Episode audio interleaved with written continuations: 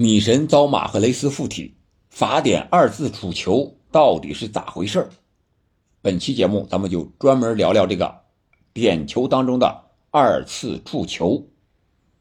这个事儿是怎么来的呢？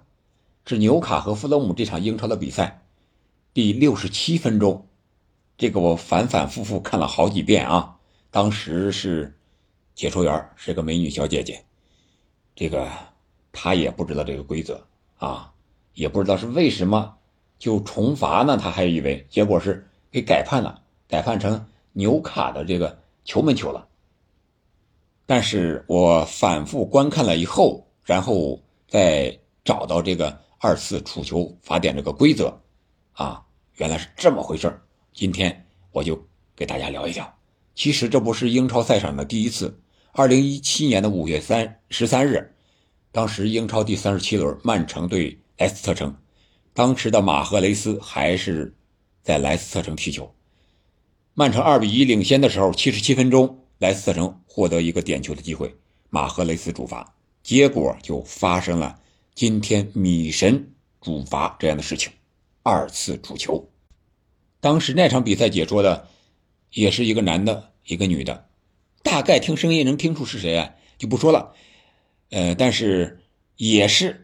不太清楚为什么这个主罚的点球无效，啊，只是说看的细节很清楚啊，就是说啊，呃，左脚主罚，罚了出去之后呢，这个球又碰到右脚了，然后这个球进了，那为什么裁判就判无效了呢？当时这个两位解说员也没有给出答案，啊，那今天呢，我专门查了之后，后来这个解说员啊也在随后的比赛中进行了弥补，但是说的不是很准确。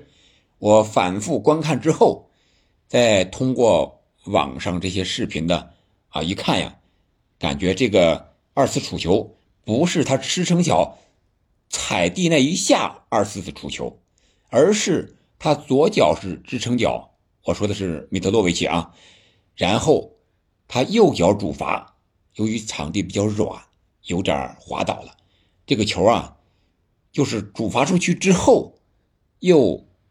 打到这个左脚上，从左脚背弹进了球网，怎么看出来的呢？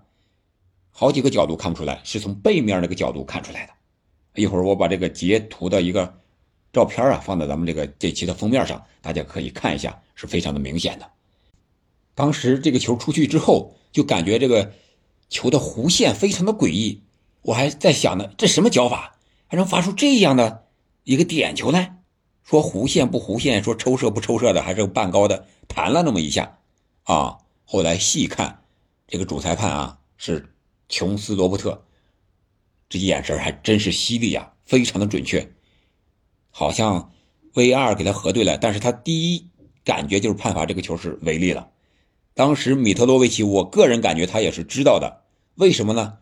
他罚完之后倒地，然后回过头来那个眼神那个表情。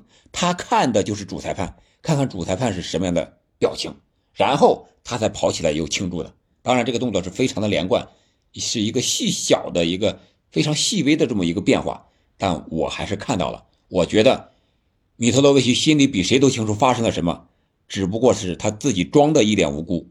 后来这个主裁判改判的时候，跟他在那说，他也是几乎是没有任何争议、没有任何异议的，服从了判罚。我觉得这个他自己就知道了，毕竟是职业球员，这点规则他还是懂的。那二次触球到底是怎么回事呢？就是说，这个主罚点球这名队员，你在主罚点球出去之后，不能再次碰他。当然是在其他人碰，或者说打在门柱上弹回来之后，那种补射是可以的。就是说，在其他人和物体。没碰到球之前，你不能再二次碰到它。如果你碰到了，将会判这个主罚的时候是违例的，进球是无效的，然后改判为对方的球门球，是这么一个规则。所以说，这个球改判是没有任何意义的。那么这个球不进之后呢，这个弗洛姆的积分上啊就显着和纽卡斯尔有点拉大了。现在是纽卡斯尔是三十八分排在第三，而弗勒姆呢是三十一分排在第六。如果这个球他先进了，有可能这场比赛就是反过来，弗勒姆赢了，纽卡斯尔输了。那那样的话，纽卡就三十五分，而弗勒姆就是三十四分，双方只有一分的差距。而曼联是三十八分，热刺是三十三分。那样的话，这三到六的排名就是一个大轮转了。但是，还是那句话，这只是一个假设。